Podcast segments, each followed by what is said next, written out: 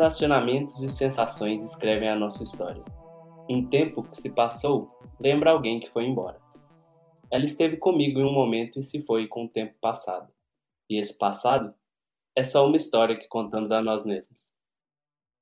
Olá, bem-vindos ao nosso humilde podcast intitulado Cineprimes. Aqui iremos conversar e papear sobre cinema e o meio do audiovisual, tentando fazer alguma reflexão relevante para quem nos escuta e também para nós mesmos, quem sabe.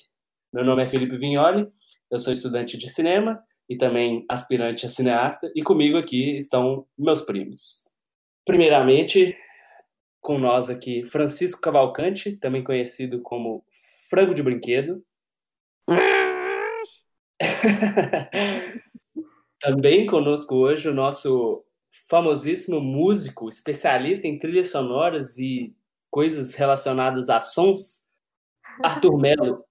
Alô, alô, alô, alô.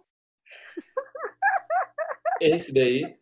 E conosco, novamente, a nossa convidada especial está de volta para debater, Ieda Lagos. Tá muito especial mesmo. Oi, oi. Oi, oi, ela disse, duplamente, novamente. Que déjà vu. bom, bom. Para o episódio de hoje, escolhemos abordar um filme que se relaciona com o discutido no, episódio anterior, que foi o Encontro e Desencontros. Então, nesse episódio, a gente vai falar sobre o Ela, do Spike Jonze, que a gente até comentou um pouco dele no último episódio, mas é hoje o episódio dele, já vamos entrar de cabeça para fazer como se fosse dois episódios em conjunto, né, já que os dois se relacionam tanto, e a gente vai adentrar mais nesses aspectos também.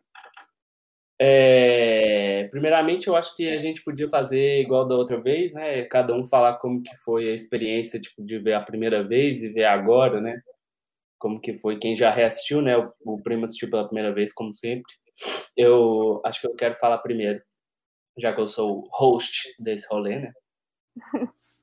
Bom, é, a primeira vez que eu assisti esse filme, eu gostei bastante, mas eu não tinha gostado tanto igual eu já gosto hoje em dia. Tipo assim, eu achei ele tipo, um bom filme, assim, meio filme de Oscar, meio, sei lá, sensações e atuações boas e um roteiro diferente, sei lá o quê. É, era esse tipo de filme, tipo assim, eu meio que relacionei ele a isso, achei ele bom e ok, é isso. Só que, conforme os anos, os, os anos se passaram e eu meio que fui amadurecendo meu gosto, assim, eu comecei a perceber outras coisas que eu gosto muito nesse filme. Hoje em dia eu acho ele um filme incrível, que ele me causa uma da, umas sensações que poucos filmes já me causaram. Tipo assim, ele trata de, de temas que eu gosto muito, como é, uma, a figura masculina retratada com uma certa sensibilidade. É, também trata tipo solidão, amor e relacionamento de uma maneira muito sutil e poética. E eu gosto muito do jeito que esse filme trata essas coisas. E, eu acho que ele é bem, bem perfeitinho nesses aspectos. Eu acho que ele traz um, uma ideia de ele mistura um pouco a ideia, perfeitamente a ideia de cinema de fluxo com uma narrativa clássica de romance, ao mesmo tempo que ele brinca com isso justamente por ser uma história sobre um cara que se apaixona por um, um sistema operacional, tipo, tipo uma Siri do celular da vida. Então eu gosto muito disso, ele me causa muitas sensações, justamente pelo jeito que ele é dirigido, como que a câmera se movimenta e as cenas se aparecem como se fossem sonhos e lembranças o tempo inteiro. E ao mesmo tempo ele segue uma narrativa no presente também, que é, no caso, é o futuro. Mas ele é, eu, eu, gosto muito disso que ele faz. Quem quer falar aí? Vai o frango, então, já que ninguém quis falar. Demorou. É, então, a primeira vez que eu vi, eu não vou nem comentar, porque eu vi no celular lá na época que lançou, era muito novo e tal. Aí nem, nem fraguei direito. Mas aí depois, é, eu vi ele várias vezes. E essa, acho que foi a quinta vez que eu vi. E eu não lembro qual vez, assim, que ele passou a ser. Tipo assim, toda vez eu gostei um pouco mais e tal, mas em alguma vez que eu assisti, ele passou a ser o meu segundo filme favorito de todos os tempos. E ele continua sendo.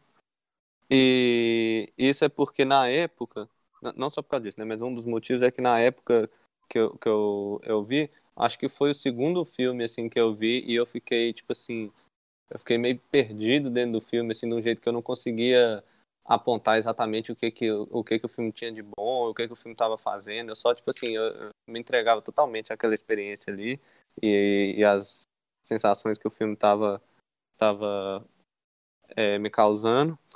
E é, até então eu acho que o único filme que tinha feito isso comigo era o 2001. E, e só que esse filme é muito mais fácil de, de, de se identificar e relacionar e tal, né? Então, de certa forma, esse filme, sei lá, é, é, toda vez que eu assisto eu consigo relacionar ele de alguma maneira com, com ah, com coisas da, da minha vida ou com outras coisas que, que não é diretamente ligado com a minha vida, mas que eu acho muito interessante de pensar. Na época também eu era, eu era bem fascinado com essa ideia de, de coisa de, de robô, de inteligência artificial e tal. Eu gostava muito desse tema. E esse filme traz isso de um jeito muito interessante, que é sobre a questão das emoções, né, e do, dos sentimentos, que é uma coisa que não é tão abordada em ficções científicas, mas do, do jeito que eu gostava antigamente. Mas mas é, e aí, né, hoje em dia, pensando mais no, em termos de filme, de técnica mesmo, aí eu tenho é, mais ou menos a, a, mesma impressão que o Felipe falou aí, dessas, desse estilo mais diferente do filme, que ao mesmo tempo parece meio meio uma estrutura muito solta assim, mas ao mesmo tempo é bem definida a narrativa, acho muito doido. Até hoje vendo cinco vezes lá e, e né, tentando observar, eu, eu, eu fico eu vejo eu começo a me perder dentro daquele mundo ali.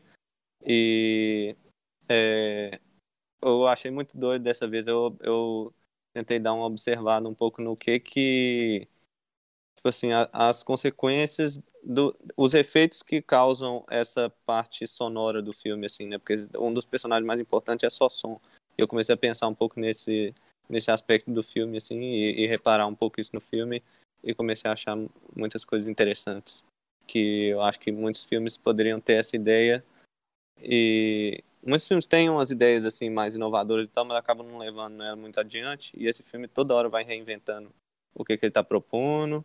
E, e aí tem a questão todo, né? A atuação, é, a, a direção de arte, a trilha sonora, é tudo muito sensacional e muito me absorve demais e eu acho muito doido. E não necessariamente acho que, tipo assim, nossa, é com certeza, assim, objetivamente, o segundo melhor filme do mundo, mas com certeza é o segundo filme que mais me, me encanta, assim, me, sei lá, gosto muito, muito bom. Ixi. É muito engraçado que seus dois filmes favoritos têm inteligência artificial muito importantes na narrativa, só que um quer matar e o outro só quer amor. Exatamente. Muito doido isso. É, foi também, eu acho que eu assisti esse filme pela quarta vez agora. Foi inclusive a vez que eu acho que eu vi um pouco mais desatenta, assim, porque eu reassisti ele há pouco tempo, tendo que fazer um, um trabalho, então eu meio que fiz uma super análise, tentei entender muitas coisas das regras que o filme dá. Mas a primeira vez que eu assisti, eu também era, era mais nova, e eu lembro que ele me deu uma sensação muito dessa. É, dessa magia que a gente fala do cinema, que tipo assim, você não sabe de onde está vindo, mas está te acertando de algum jeito. Coisa que vem aí de um lugar que você não uhum. sabe direito ver de onde que é. Só que isso me pegou de um jeito, mas eu não fiquei tão assim apegada ao filme.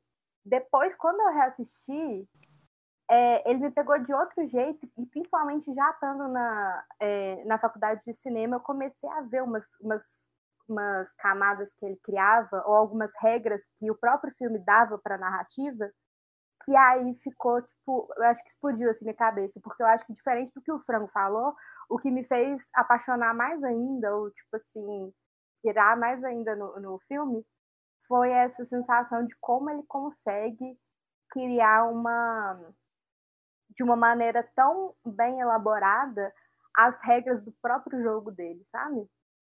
É, uhum. De alguma forma, eu acho que ele não é tipo só se reinventando, mas desde o começo ele vai te dando certas coisas que ele nunca vai abandonar pro resto do filme e que vai te criar certas sensações que realmente você não vai saber explicar de onde é até você realmente encontrar qual que é a regra que ele criou. Por isso que eu acho muito doideira. Eu acho que tipo assim, essa maneira de criar regras assim, criar uma coisa que dá uma sensação que você não sabe de onde vem, é uma parada muito difícil fazer no cinema. Muito difícil mesmo. E ele faz, assim, de um jeito maravilhoso. Show demais, eu concordo bastante nisso. É, esse é um dos filmes que é esse tipo de coisa que próprio, as regras do próprio filme, né, tá muito mais presente do que vários outros filmes que eu já vi. Tipo assim, ele constrói muito bem as coisas do jeito que elas são nesse filme, e aí você, tipo, quando ele meio que constrói as suas sensações. Acho que é por isso É. que dá essa sensação assim, de você ver. Ele sabe como que ele vai te causar essa sensação, ele sabe o tipo de cena que ele vai te mostrar, a hora que ele vai te mostrar pra você sentir isso. Eu acho isso muito doido. É, e me lembra um vídeo uma vez que eu assisti sobre os filmes da Pixar, que eles fazem, eles criam é, pequenas trilhas sonoras que representam certas coisas e geram uma sensação. E aí, ao longo do filme, eles vão repetindo ela, né? Tipo assim, uma- sobre uma memória ou alguma coisa, para que na hora que chegue assim, o clímax, é, o negócio seja muito mais intenso, porque você já reconhece aquilo como uma memória afetiva sua. E aí Uhum. o Spike Jonze, ele não só faz isso na música, mas ele faz isso na forma de direção dele, que é uma piração que depois eu quero conversar mais sobre isso, mas que, tipo assim, eu acho uma loucura como ele consegue fazer isso. Sim, Uhum. É, boto fé nisso pra caralho. primo. Ô, primeira vez que eu vi, né? Então. Mas o que, o que me marcou, velho, foi o que o Frango falou, que é que ele fica prestando atenção no som, né? Na trilha e tudo mais. E pela primeira vez na minha vida eu vi um filme não querendo que tivesse música, que é muito bom, a a ASMR que rola, assim, do personagem. Não, mas, mas- tipo assim, isso eu falo porque o, o filme tem a, a quem faz a trilha sonora é o Will Butler do Arcade Fire, que é uma banda foda, tem o Ezra Knowen do Vampire Weekend, a, é, a Karen O do Yeah, Yeah, tipo assim, só galera foda. E as, a, a, a trilha do filme, as músicas, não. Elas não são, tipo assim, igual, por exemplo, Lost in Translation, que, tipo assim, toda hora tem uma música. É mó, tipo assim, toda hora tem uma música, toda hora tem uma música. Esse filme não, velho. Tipo assim, eu nem, nem lembro mais quais músicas eram e que hora que elas tocam, porque, tipo assim, o som do, do, do filme inteiro, pra mim, vem das falas, dessa conversa com ele. Isso foi o que mais marcou desse filme, que me fez gostar pra caralho do filme. E, tipo assim, essa, o, filme, o filme fala muito sobre solidão, né? Melancolia, e, e de uma Uhum. forma muito avassaladora. Porque por mais que, tipo assim, até os momentos de felicidade, entre aspas, dentro dele tem uma, uma coisa muito cinza. E eu fiquei reparando que, tipo assim, ele usa de cores muito quentes, mas na edição ele faz alguma coisa que as cores quentes ficam frias. E isso eu acho que é muito da atuação do Joaquin Phoenix também. É, é muito doido isso. É bizarro, né? Porque bastante. o Joaquin Phoenix não é nada o Joaquin Phoenix nesse, nesse filme. Tipo assim, É. é um É. papel nada a ver com ele. É, é tipo o Joaquin Phoenix fazendo cosplay de Belchior. Não, Jo- Joaquin Phoenix de Tim Bernard, sua. Sofrência, sofrência indie. É, exatamente. É, é muito esquisito isso. Mas eu, eu também. eu- esse trem da música é interessante porque os dois filmes lidam muito com a música. Tipo assim, por mais que esse não, não seja assim, é, uma parte importante desse filme é, são as músicas que a Samantha, que é o sistema operacional, compõe pros, pros dois, né? Pra ela e, e o, e o tio, que é o Joaquin Phoenix. Pois é, mas E- isso aí já, é- já é a trilha original, né? Mas, tipo assim, É, até a- exatamente. as outras músicas não são tão maçantes igual no Lost in Translation. Não, não tô dizendo que é ruim no Lost in Translation, mas, tipo assim, não Sim. sobrecarrega o filme de, de música e tudo mais. Tipo assim, esse filme é só pela fala e pela...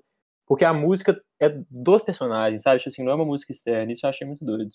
É, Mas é, exatamente. eu, a- eu acho que isso acontece um pouco porque ele é tão me- meticuloso com os mecanismos que ele tem que se ele passa de um- de do ponto assim em algum deles, ele acaba perdendo a função do outro, fraga? Porque, por Uhum. exemplo, quando o filme começa, isso foi uma coisa que me chamou muita atenção quando eu parei para analisar, assim, assistir analisando o filme. Que o filme começa já com um chiado assim estranho, você tem os créditos, né, a tela preta, e você tem tipo um chiado estranho, um barulho estranho. E aí entra a voz do Joaquin Phoenix e aparece ele super de pertinho. E aí ele tá falando essas frases de amor super bonitas e tal. E aí você já chega no filme com uma carga emocional super pesada, super próxima desse personagem que você não conhece, mas de qualquer jeito ele se destaca porque tipo, ele literalmente está ocupando o quadro inteiro. E aí, quando a câmera se afasta e você percebe que aquilo lá é tipo uma carta que ele tá ditando, você percebe que você foi meio que enganado, Franga, pela direção. E parece, tipo, uma máquina respirando melancolicamente, Fraga, e isso é, tipo, a primeira, a primeira coisa do filme é isso, Fraga, eu, eu acho isso muito doido. Uhum. Parece... Ele é, usa muito. falou, já, Pode falar, pode falar. falar. É só porque já estabelece um tom, já estabelece um, um tema, já estabelece um tanto de coisa e emoção e, e tem a ver com o que o filme vai passar depois. É, e depois Parece essa mesma. Lost Oi? in Translation, a abertura do Lost in Translation, a mesma coisa. Ele estabelece o Tô filme no primeiro, Ah, no é, primeiro bota plano. fé. No primeiro É, plano, não, antes do primeiro coisa. plano até já, né? Exatamente. É. E depois esse chiado é tipo a mesma melo... eu não entendo de música, então talvez eu vou falar os termos errados, mas acho que a mesma melodia, se é o mesmo acorde, é, eles usam depois em outras músicas, mas vai ficando mais usando tipo piano, violino e tal, vai ficando menos eletrônico e vai misturando com outras músicas também. Tem várias músicas que, igual vocês falaram da parte visual do filme, das regras e tal, né? Tem várias músicas que tem uma versão um pouco mais simples, depois tem uma versão um pouco mais complexa. É, até aquela é, a música que, que ela compõe, né? Igual vocês falaram, Uhum. é- é- são, são duas, né? Tem a da praia e depois a São da três. elas têm, têm muita, muitas coisas em comum e parece que é tipo a, a da fotografia é uma versão mais complexa da outra. Então tem toda essa essa essa coisa que a Ieda falou, tipo, misturando o, o que eu falei com o que a Ieda falou, parece que o filme vai estabelecendo algumas coisas que depois ele vai ele pega essas coisas e cresce com essas fraga, tanto, tanto no, no Uhum. visual quanto no- na música e no som. Ele vai É, as duas trilhas se sentido- juntam. As duas trilhas se juntam. Tem um momento É. em que realmente toca uma junto da outra, elas se misturam. Sim, é. É. Muito, é muito Acho que, isso. dá, acho que dá uma sensação de que, tipo assim, pensando bem no filme, parece que ele planta uma semente bem no começo do filme de todas as regras que estão sendo ditas, para mais pra frente isso ser uma coisa que já tá em você. E aí, tipo assim, ele só intensifica, só que você meio que já reconhece, sabe? Você reconhece o tom, ou você reconhece Uhum. a direção, ou você reconhece o formato que ele é, coloca o Joaquin Phoenix no espaço, ou alguma coisa assim. E Isso tipo, se torna familiar na nossa memória. Então, a, a sensação que ele quer passar pra gente se torna muito mais intensa do que se ele simplesmente não tivesse dado essas regras anteriormente de um jeito um pouco mais sutil. Uhum. Faz sentido demais. E é muito doideira, porque isso meio que se relaciona também com, com o, o Encontros e Desencontros, né? Tipo assim, lá ela meio que. Não sei, ela, ela estabelece umas regras, mas que não são, tipo assim, não são certinhas igual nesse filme, mas é- são visões parecidas, eu acho, sobre o relacionamento e sobre a solidão. Então, os dois tipos de filme têm, têm auras parecidas, então são mecanismos de narrativa parecidos na hora que, que a cena é para dizer sobre sobre términos, sobre buscar soluções, é- elas são parecidas com as desse filme. Uhum, total. Acho que a atmosfera que os dois criam é parecida. Sim, inclusive a música que, que eles cantam no karaokê lá do Lost in Translation é parecida com a, a música que ela, eles compõem juntos, né? Tipo assim, a letra das duas é um pouco. Dizem, diz a mesma coisa, tipo. Um é num- a- a- o que a gente tinha falado semana passada, né? Que não há nada além do que isso, tipo, é- aquilo ali é isso e é isso mesmo. E o outro é tipo assim, nós estamos aqui juntos a um milhão de quilômetros de distância, sozinhos, e tipo, é isso que importa, Fraga. É, é, é muito massa isso, que os dois filmes eles se relacionam até em aspectos que eu acho que não foram tão intencionais assim. É, Não tem como saber, né? Porque o Spike Jonze não, não dá pra saber se ele literalmente assistiu e falou: olha, vou fazer minha carta de resposta em forma de filme aqui. Que eu acho que não, não aconteceu, mas tem muitas coisas que se relacionam neles. Eu acho que isso vem muito da Ah, eu acho que aconteceu com certeza. Você Tem acha? Muita coisa. Acho, ué. A, a carta que o, o Joaquin Phoenix manda no final lá pra, pra Catherine lá, Uhum. é, tá na cara que tem a ver com a questão do. do, do- É, eu, tô, eu tô supondo, não tô falando que é com É. certeza, não, mas, tipo assim, parece muito. E, e, tipo assim, o jeito que ele fala de como que ele era na relação com a Catherine tem a ver com o, o sentimento que a, a personagem da Scarlett Johansson tinha no Encontros e Encontros. Eu acho outra- outra coisa interessante pra caralho da relação dos dois filmes também é que os dois filmes têm um- uma uma vibe de tipo uma, uma busca de companheirismo na solidão assim fraga? Tipo é, como que a, a, a solidão dos personagens acaba unindo eles de algum modo? E os dois filmes também passam essa sensação de, de, de solidão e eles se conectam um pouco por causa disso também. É, eu acho muito é, essas conexões. E até o, o- acho que o, o primo tinha falado no outro podcast que a Sofia Coppola tinha casado com um dos, dos, dos caras que faz alguma Foi música da trilha com- sonora lá do. Com o Thomas Mars do Phoenix. Ah. Fez uma das músicas. É, e o, o Spike Jonze, um pouco antes do ela, eu acho, ele, ele acho que namorou só com a Karen O. que fez é, algumas das músicas do Ela também. E Que isso, esse povo é muito louco. Esse povo é muito doido, velho. Parece o- muito o- ressentimento. O, o design de produção é o mesmo dos dois filmes e tem a Scarlett Johansson também nos dois filmes. É. É, você vê que, tipo assim, com certeza tem, tem várias ligações e... Não, e o Joaquim Phoenix também agora ele é casado e vai ter um filho com a Rooney Mara também, né? Tipo assim, é tipo Ah, o é. final, o final perfeito que eles nunca tiveram, vai acontecer. Muitos encontros e desencontros nesses dois filmes. Muitos. É, exatamente. Não, esse filme ele é um filme de encontros e desencontros, né? Na real, eu acho que ele é um filme mais sobre desencontros do que encontros e desencontros. É. Porque É. quase todos os relacionamentos que, que aparecem no filme é, terminam dentro do próprio filme. É, Seja o da Amy acho- Adams, seja o dele, seja o dele com a Catherine, seja o dele com a, a Samantha, seja Uhum. com a mulher que ele conheceu lá também, é, tipo, todos quase. Inclusive, isso eu acho que é uma diferença dos dois, porque você tem os dois filmes, tanto o Encontros e Desencontros quanto, quanto ela. Você tem momentos em que os espaços estão abarrotados de pessoas assim, em volta tal.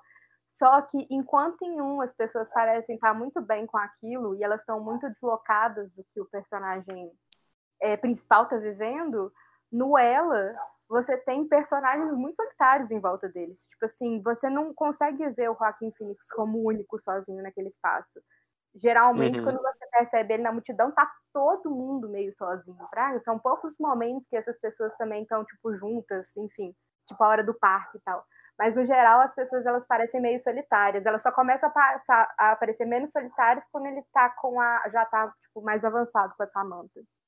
É, o universo desse filme é muito doido, né, velho? Porque, tipo, é um futuro que tudo dá certo, tudo é, é, é meio retrô também. É, Sabe como você que eles toda hora- fizeram isso, né? É, é, é, é tipo Los Angeles no futuro, né? Então, tipo, ele tem muito uma aura futurista e ao mesmo tempo não. Eles filmaram quase todas as cenas externas em Xangai, É, na lá em China. Xangai, né? É muita viagem isso. Tipo, se você vê algumas das cenas do metrô, primeiro que só, parece que 90% dos figurantes são chineses, né? Porque é muito bizarro você prestar atenção na galera na rua, a maior parte da galera é chinesa. E nos Estados Unidos não é assim, Los Angeles não é assim.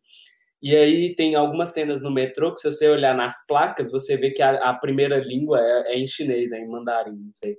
E aí o inglês tá tipo pequenininho embaixo, e você percebe claramente isso se você prestar atenção na- no, no cenário de fora, assim. Todas as cenas externas foram filmadas em Xan- Xangai. É, isso é muito doido. É- é- A estética desse filme eu acho muito top. E, e o.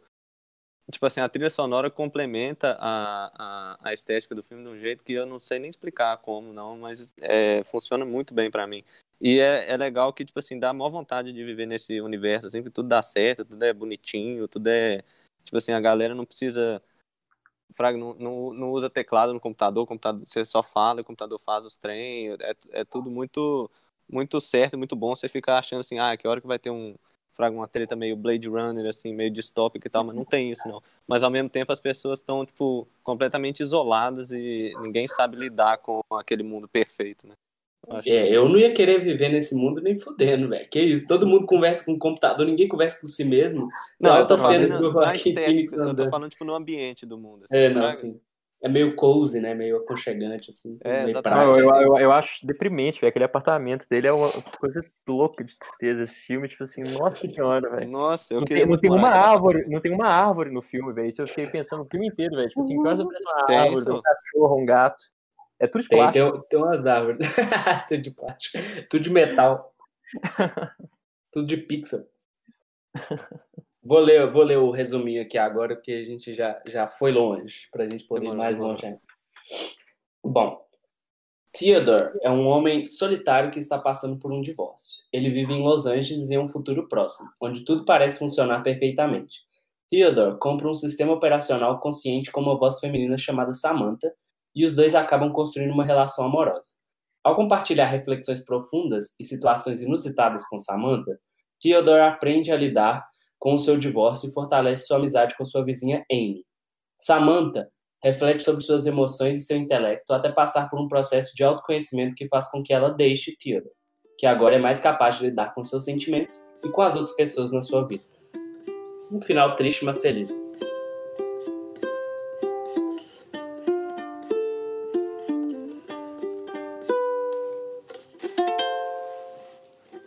Should make up the words to this one. okay. Here it comes. I'm lying on the moon. My dear, I'll be there soon. Eu acho o final desse filme muito feliz, velho. Eu também, Eu também, eu também acho. Eu acho que é superação, né? Tipo assim. Exatamente. é- é- eu acho muito doido. É muito bonito. Eu não acho triste, eu, porque assim, eu fico pensando que ao longo do filme, todos os personagens, quase todos, os personagens que aparecem estão muito quebrados. Tá todo mundo muito bugado, velho. A mulher do negócio do gato. A, a outra mulher. Sim, que- sim, do, do Tinder lá, do, É. do sexo lá. A outra, a outra mulher que ele vai no encontro e tem toda essa preocupação se vai dar certo, se não vai. Assim, todo mundo tá tão. é, a- aquele namorado da Amy que tipo, vai virar budista, mas tá postando também ele sendo budista e onde. Tá Positividade tóxica. É, É. exatamente, dá essa sensação de positividade tóxica, porque é tudo muito bonito, muito. Tá passando um avião. Mas tá- é tipo todo, é tudo colorido, as cores são muito bonitas, as coisas estão, parece que sempre no lugar certo, Fraga. A cenografia Uhum. do filme parece sempre que tá tudo no lugar muito certo, assim, do espaço. Elas estão sempre no, no seu devido lugar, mas tá tudo meio estranho também, todos os personagens. E quando você tem, tipo, o final do filme com os dois, assim, olhando assim pra cidade e tal, sei lá, me dá uma sensação de tipo, beleza, aprendemos alguma coisa com isso, Fraga? Tipo, E agora? É, tipo, vamos tentar lidar com o que a gente tem aqui em volta da gente, não, tipo, com esse sistema operacional bizarro. É, bota fé. Eu, eu, eu ia até perguntar pra vocês o que, que vocês acham, tipo assim, se é uma. Porque o filme questiona o tempo inteiro, né, se, se a, a relação dele com a Samantha é uma relação legal, que ele deveria estar tendo mesmo, que é uma coisa boa pra ele, pra ela e tal. Mas também a personagem da Rooney Mara. tan- Tanto a personagem da Rooney Mara quanto a da Amy Adams lá são, são bem convincentes e elas são, tipo, o oposto uma da outra, né? No- na Uhum. opinião em relação a, a, ao relacionamento dele com a Samantha. Uhum. É, e igual vocês falaram, né, que o, o- tipo assim, tá todo mundo muito muito perdido nesse universo que tipo assim, tudo funciona perfeitamente, né? Você tem é, os, os computadores, os sistemas, a, a cidade, é tudo muito certinho, muito bonito, muito organizado, mas é só isso, tipo, a galera não consegue ir além, é, criar conexões profundas e tal. O povo relaciona com o ambiente e com né, um com o outro de um jeito muito prático e imediatista, assim, que, que a, a Samantha chega para ser exatamente isso, né? Tipo, ela é um trem que ele comprou, é um objeto que serve para ajudar ele em tudo. E eu acho doido que, tipo, ele meio que queria isso da, da Catherine, a ex-mulher dele lá, né? E é a partir de quando a Samantha começa a desenvolver as próprias vontades, e as próprias necessidades e as próprias emoções. E isso meio que, de alguma forma, sai do controle do, do Theodore, né? Eu, eu acho que nesse ponto ele já tá um pouco mais maduro para não fazer o que ele fez com a Catherine lá, que é, tipo, largar ela para lá e, e porque ela não tá cumprindo o, a função imediata que ele quer ali num relacionamento. E, e aí ele acaba terminando o filme mais maduro porque ele teve uma relação com uma pessoa que começou como um total um objeto, né? E terminou como a, a, a coisa menos objetificável do mundo, que é tipo um, um som que não tem nem corpo, não tem como ele, ele, né? E que transcende lá aquelas maluquices lá que ela fala no final, que inclusive eu, eu queria até saber que, também o que vocês entenderam daquele negócio que ela fala lá do do, do, do dela estar em- no espaço entre as palavras do livro da história deles e tal.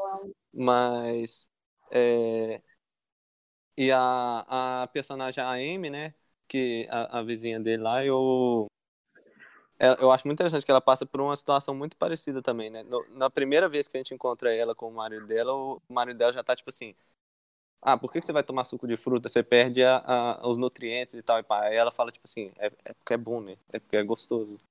O, É, velho, aquele cara é bom muito tomar chato, suco de fruta. Não, gente. É, porque aquele cara, Não, ele é só tipo assim: é, ele é só o, o, tipo assim, Não, velho, você, tem que comer as frutas, você tem que fazer a- as soluções mais práticas e imediatas possível. É, ah, você quer fazer um documentário sobre sua mãe dormindo? Contrata ator e, e pai, faz isso. Tipo, ele, ele não entende a- o, o. Ele não, não consegue relacionar com o mundo e com as outras pessoas de um jeito mais profundo e tal. E, e o Joaquin Phoenix e a Amy Adams é, acabam ficando mais próximos exatamente porque eles vão passando por esse arco de rejeitar essa visão que parece que todo mundo naquele universo tem e que a princípio parece que funciona muito bem, mas é, claramente não, não, não é o caso. Porque Eu Uhum. acho, eu acho inclusive que é uma é um eu acho que esse filme ele tem muitas camadas assim, acho que ele é um rolê tipo assim diferente do Encontros e Desencontros, que ele é uma poesia assim, que ele fecha muito bem dentro da própria narrativa e cria essa sensação e tal. Eu acho que o, o Ela, ele tem muitas camadas filosóficas por trás dele, assim, que dá pra gente, tipo, sentar e ficar discutindo. Eu acho que dava pra ficar, tipo assim, né, muitos dias, muitos episódios conversando sobre, sobre Ela. Porque, assim, você consegue ver dentro dessas pessoas, isso que você tá falando, é uma filosofia utilitarista das coisas. Então, você Uhum. pra- vai tentar criar a, a maneira mais prática, mais rápida, as coisas estão em seu devido lugar, as pessoas estão em seus devidos lugares. Você não precisa necessariamente escrever uma carta de amor para uma pessoa, você está quebrando com isso. Porque, teoricamente, ela é criada para ser uma inteligência que evolui rapidamente, assim, né? Para aprender o máximo de coisas possível num tempo menor para conseguir interagir melhor com as pessoas. Só que quem inventou ela não conseguiu pensar que, por ela ter essa característica de, de pensar tão mais rápido, de né, aprender tão mais rápido, ia chegar um momento não muito longe que ela ia, tipo, passar a gente, sabe? A gente não é Uhum. assim tão, tipo, complexo. A gente tem nossas complexidades, mas é tipo assim, sobre qual, a- a- até que ponto essa complexidade ela não é, tipo, não tem esse vazio no meio, franga? Tipo assim, no momento em que você tenta ordenar demais as coisas, esses espaços vazios, eles começam a tomar também seu lugar, fraga, e você começa a ficar, acho que, mais vazio. Sei lá, nem sei o que eu falei, mas acho que eu... Ah, é, é o segundo filme que a Scarlett Johansson vira um pendrive. Ela transcende a Ela vai virar um tecnologia. vape, velho. É muita viagem isso, né? Tipo, a pessoa que criou essa tecnologia não pensou que quando você cria uma tecnologia que se evolui constantemente, ela ia chegar em algum ponto em que ela ia transcender a, a existência dela mesmo, sabe? É, Uhum. e, Não dá e pra ela- você evoluir pra frente tão rápido assim. é, e quanto mais ela evolui, menos útil, entre aspas, ela fica, né? E por isso que é tão. Por isso que, por isso que é tão bom, porque ela foi criada para poder evoluir, para poder servir às necessidades imediatas dos outros. Mas ela vai ficando cada vez mais distante, mas você nem, você, nem, você nem acha isso ruim, né? Porque ela vai ficando cada vez mais, entre aspas, humana também. Até ela Uhum. passar de, de ser humana também e ser o que ela é mesmo, que a gente nem sabe exatamente o que é. E ao presenciar isso, o, o Theodore também vira mais humano, né? Porque ele começa a. Ele, ele trata de um jeito muito mais maduro e mais. E mais, mais profundo mesmo. Tanto a, a relação dele com a Catherine, com, com a Samantha, com a Amy, com o ambiente dele, com o trabalho dele, com tudo. Ele meio que evolui, né? Tipo assim, a, a Samantha faz ele evoluir igual ela evoluía, ela se transformou em uma ferramenta que evolui ele, né? Quase que um 2001 mesmo. Tipo assim, é, bota fé. É, mas Muito até os, os limites do utilitarismo nessa sociedade, porque assim, beleza, você criou uma voz, mas essa voz não tem um corpo que eu possa, né, me relacionar fisicamente. E aí, então, para que, que a gente pode fazer em relação a isso? Ah, beleza, a gente pode encontrar uma mulher que esteja di- disposta a se passar pelo corpo emprestado dessa, dessa outra personagem para satisfazer essa outra necessidade. Então, só que tem um limite, até que ponto realmente o que é útil realmente me serve dentro da, da- do meu imaginário ou dentro do que realmente eu preciso. Porque ele sente Sim. muito mais tesão com a voz dela. E, tipo, quando aparece esse corpo que não é o corpo que ele espera, tipo, que ele não vê ela, que é um pouco falso demais dentro daquele universo que ele tem, a magia meio que some. é, é aquela discussão, né? Tipo assim, só o fato dela ser uma inteligência artificial não, não faz dela não ser uma pessoa. Você não precisa de um corpo para ser uma pessoa, Fraga. Tipo, ela continua É. sendo uma pessoa. É, e era isso que eu falei lá do- da questão do. Tipo assim, esse filme não deixa pra lá. Ele não só teve a ideia, tipo assim, ah, vamos fazer um personagem que é uma voz e pronto. E aí, o personagem é uma voz. Ele explora todas as possibilidades que isso gera, né? E Uhum. essa questão da, da voz ser uma coisa que tem um poder meio misterioso, que relaciona com a, toda a, a, a dimensão sonora do filme, essa coisa de, né, de, do som atingir até o espectador de um jeito muito mais inconsciente, tipo, você tá vendo um filme, você sabe que o espaço está sendo controlado e, e- manipulado de certa forma pelo enquadramento e tal, enquanto o som parece uma coisa muito mais orgânica que tá, tá preenchendo aquele lugar ali com, com vida, fraga. E quando você reduz isso a um, a um corpo, é, porque de certa forma a voz sem o corpo, ela tá ela tá solta em tudo ali, né? Aquele- Naquele espaço todo que fica mostrando aqueles espaços é, vazios, grandes, assim. Eu, inclusive, essa é uma das coisas que eu achei muito doido nesse filme, que, tipo, a representação do, do amor como uma coisa que possui todo o, o ambiente do filme, assim. Ele tá presente na... O, o, né, toda hora, às vezes, eles estão tendo umas conversas, assim, e aí mostram uma, uma paisagem, ou mostram um plano fechado do, do chão, ou do, ou do, do fogão ali, do, do fogo. Um, é, parece que tipo, ela está presente em todos os lugares, no, no, no macro e no micro. E, É, e na- é, tem essa coisa, parece que, e aí de certa forma parece que ela tá ela tá possuindo ele de alguma maneira, porque ela não tem corpo, ela tem, ela é uma energia que está por volta dele inteiro. E, e aí quando eles reduzem isso a, a um, né, um corpo para uma relação sexual ali meio artificial, é, gera aquela, aquela situação toda lá que é meio, meio constrangedora, mas é meio, né, é, é aquele negócio que eu falei de novo, é, é uma, ele resolveu ir além do, do, do que o filme já tinha proposto e, e às vezes isso dá certo, às vezes não dá, mas sempre gera uma coisa interessante, assim. Uhum. Uhum. Eu acho que a potência desse filme está justamente nas sens- sensações que ele causa. E isso tem muito a ver com a montagem e muito com a Uhum. direção também, porque justamente aquilo que a gente está falando das questões das regras fazem tudo que você está assistindo ter um sentido. Ele é meio que um filme de cinema de fluxo mesmo, fraga. Tipo, as imagens não estão é, completamente relacionadas em si. Ela não é uma narrativa muito clássica. Você volta no passado quando ele lembra, você vai mais para frente, você vai e volta. É, mostra tipo o plano detalhe de alguma coisa, da árvore, do sol, da, igual você falou, do chão, é, justamente para causar essa sensação de, de, de a sensação mesmo. Quando você assiste, você sente alguma coisa. E ao mesmo tempo ele constrói essa narrativa clássica e ele traz as questões da inteligência artificial, igual você falou, tipo, ele constrói os personagens muito bem, todos os personagens são muito bem construídos. E quando você junta essas duas coisas, é muito difícil fazer funcionar. E aí esse filme acho que é um, um dos poucos filmes que eu vejo funcionar assim, muito essa ideia de fluxo, que é mais focado em sensações e essas questões narrativas mais bem pensadas, com um roteiro mais bem estruturado, mais clássico, assim. E o, outro, o único outro filme que eu consigo pensar agora, assim, eu acho que é A Chegada, que é um, que é um outro filme que eu também sou apaixonado, que, tipo, causa as du os dois tipos de sensação, Fraga. E eu acho isso muito foda quando um filme consegue fazer isso. Uhum. Sim, é, a maioria das vezes, quando um, um filme entra nessas partes mais soltas, mais de fluxo, assim, costuma ser um, um artifíciozinho, assim, só para só pra passar um tanto de informação rápido, né?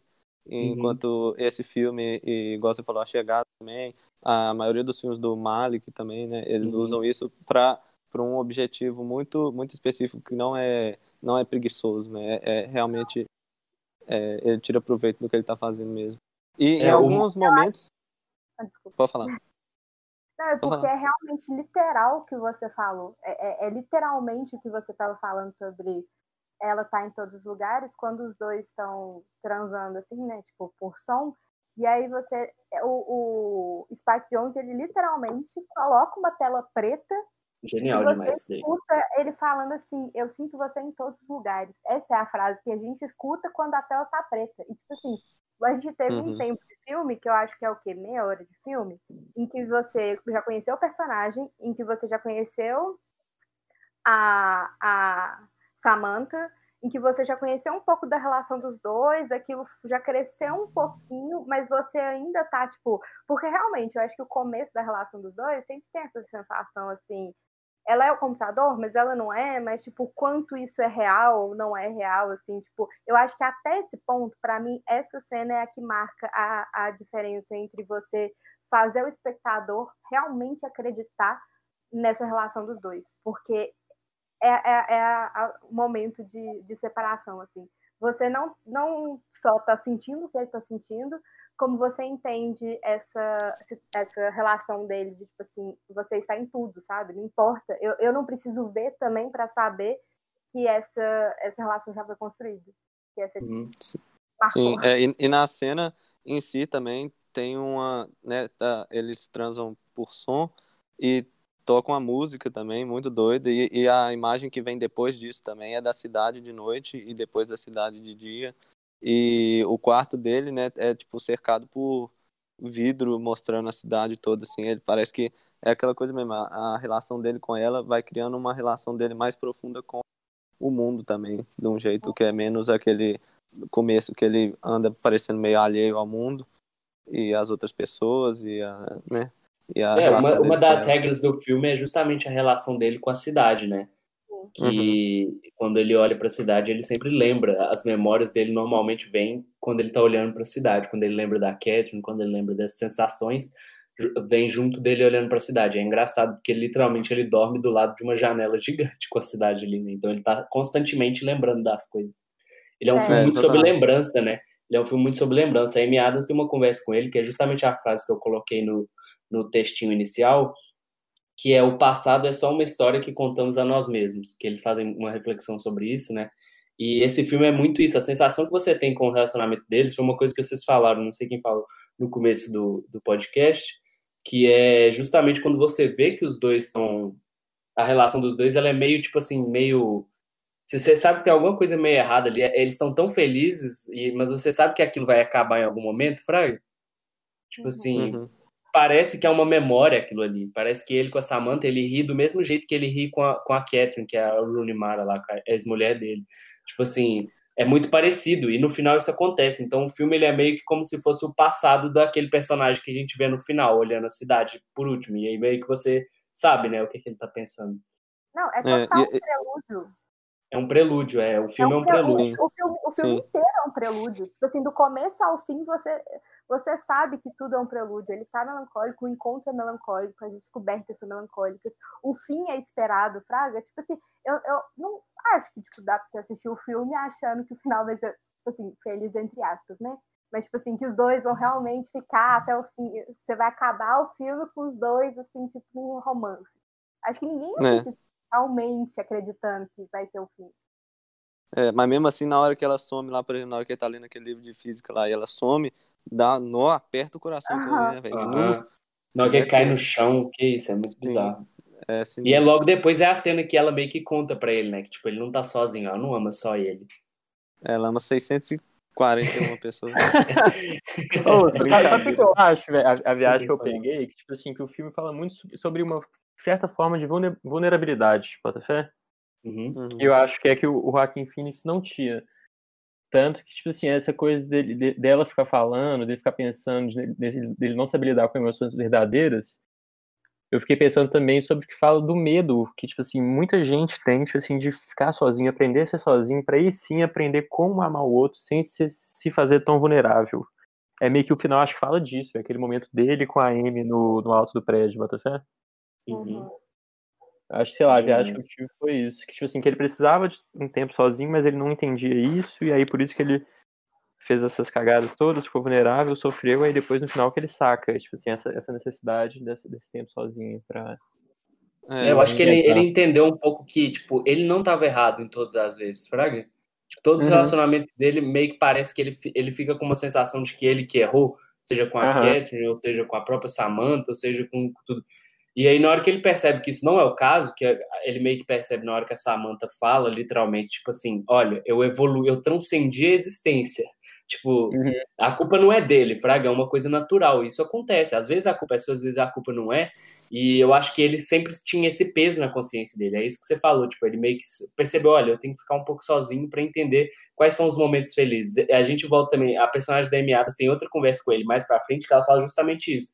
Tipo assim, a nossa vida é muito curta, a gente tem que ficar com pessoas e aproveitar os momentos em que estamos felizes. Uhum. E aí é isso. É. Exatamente. E, e, e com ela ele já tá mais maduro pra, pra amar ela mesmo, ela, ela deixando ele e ela né, se descobrindo e, e se afastando dele, enquanto que com a Catherine lá ele meio que queria ajustar ela a um certo modo de vida dele lá e por isso ele não conseguiu aprender nada com ele. Essa relação de, de, de relacionar com as coisas muito, muito praticamente assim, acaba deixando um vazio nos personagens que, que a, a Samantha, no caso do, do Theodore lá, ela, ela preenche, mas depois ela transcende esse espaço também. E de um jeito que leva ele a compreender é, né, essa relação mais, Uhum. mais profunda com, com as coisas. E é Tanto, engraçado porque é- você sente a realidade nisso, né? Porque você, meio que você vê que é, é, é o relacionamento que ele teve com a Sofia Coppola, isso que você tava falando, dele tentar Uhum. fazer ela se ajustar. E ele meio que responde isso que foi a, a crítica mais pesada que ela faz no Encontros e Desencontros, né? Que é o, o marido Sim. da, da Scarlett Johansson lá. Ele meio que responde isso falando, olha, fui mesmo. Agora, hoje sou assim. É. E aí no final desse filme, por exemplo, ele manda a, ca- a carta pra Catherine lá falando que agora ele ama ela pelo que ela é, do jeito que ela tiver, onde ela estiver, fazendo o que ela estiver tipo, fazendo, Fraga. Não é, Uhum. Ele não quer mais relacionar com as pessoas pelo que ele tá afim na hora que ele tá afim, Fraga. Uhum. E eu acho muito doido como é que o, o mundo desse filme parece um, um lugar muito legal, mas ele meio que incentiva as pessoas a ter essa relação é, ruim com as coisas, né? Que a princípio parece bom, né? Porque parece tudo, ah, tudo dá muito certo, tudo é, tudo é muito, tudo funciona entre aspas, né? Mas, mas deixa esse, esse, esse espaço muito, muito, muito vazio entre as pessoas, entre as pessoas com o mundo. Tanto que no o primeiro plano do filme, né, é, é um é um close dele é, desfocado e aí quando afasta ele tá tipo isolado do- de todo mundo e tal. E o último plano do filme é ele do lado da, da amiga dele e, e o mundo inteiro, tipo, a- o, o ambiente todo no fundo, até passando mais rápido, né? Tipo assim, ele- eles eles dão para eles dar uma, uma encostadinha de ombro ali bonitinha, tipo, passa um tempasso em volta, né? Tá, o- as luzes estão indo rapidão assim. E Que é Xangai, né? Acho muito doido isso. E, e essa questão do, da relação deles com o ambiente é, é refletida na estrutura, do, na estrutura do filme, de um jeito que vocês falaram aí, dessa coisa de, né, de ir, ir passando de uma narrativa mais, mais tradicional para essas coisas de memória, de fluxo e tal. E parece, algumas partes, inclusive o final, ele começa a, a falar que ele tá escrevendo a carta lá. Aí aparece ele indo lá na casa da, da Amy, aí depois volta para ele escrever na carta. Tem uma, uma estrutura que a- me lembrou até um pouco, tipo, parece que tá fazendo música com as imagens, fraga. Ele tá, é- ele tem uma uma uma parte ali, depois vai para outra, depois volta. Essas sequências assim parecem são construídas meio parecendo música. E é uma coisa que o, o filme inteiro, essa coisa de ficar cortando para para ambientes e para objetos e coisas específicas assim, essa coisa mais solta, é, parece aquela característica que eu falei do som, que é uma coisa mais, mais menos controlada, assim, não, não é menos controlada, mas parece menos controlada, menos, menos manipulada, assim, no filme. Fraga, o som Natural, uma né? coisa mais orgânica, é. E nesse filme, o, o som e a imagem estão relacionados de um jeito que dá essa sensação e até a ideia que ela fala é, tem a ver com essa, com essa ideia do negócio do, da música, da fotografia, né? Meio que tirar Uhum. uma fotografia a partir de uma música. É, Exatamente. eu acho muito doido essa relação do, do som É. com a imagem, de, de- dos personagens, dos personagens com as próprias emoções. É igual eles na praia, né? Tipo, a, a música deles na praia e depois as duas se juntam. Eu acho isso muito doido. Uhum. Eu acho que tudo se relaciona. E aí, no, no final do relacionamento dos dois, o único momento em que, que eles ainda estão, que, que é aquela montagem toda de felicidade deles, que eles saem e vão lá com o, o Andy de Parks and Recreation lá, que é o Chris Pratt lá. Tá, E aí. ele- Não, ele tá igualzinho o Andy nesse, nesse filme. tá demais, não tá? Tá. E aí. é, é o último momento meio que de- do relacionamento deles. E é o momento que eles compõem uma música juntos, sabe? Porque sempre era a Samantha compondo. Então, no final, é tipo os dois. É quase como se fosse uma despedida. Então, a música tá relacionada até nesse momento. Tipo, o, o momento da despedida dos dois é com uma música que os dois compõem junto. Então, isso que você falou é, é muito verdade. Massa ver essa questão da música que o Bruno tava falando no filme mesmo, porque não só essa, essa música da fotografia, a música da praia e a música do final, todo, todas se encaixam mesmo, tipo assim. O filme, ele meio que, a música condiz com os momentos que os personagens estão falando. E o, o filme parece música na imagem. Uhum. É, é muito doido vocês falarem disso da música que eu tava vendo ali. Tem toda a trilha sonora original, né, do filme, que tem acho que 13, 14 músicas, só que, tipo assim, eles não lançaram ela em nenhum lugar, então só tem no filme ela. Não tem no Spotify, não tem no YouTube, em nenhum lugar. E ela toda Ah, foi tem sim, feita pelo Will Butler, do Arcade Fire. Tem no YouTube, sim, Zé. Ah, deve ter colocado recente, porque eles sempre tentam tirar ela de...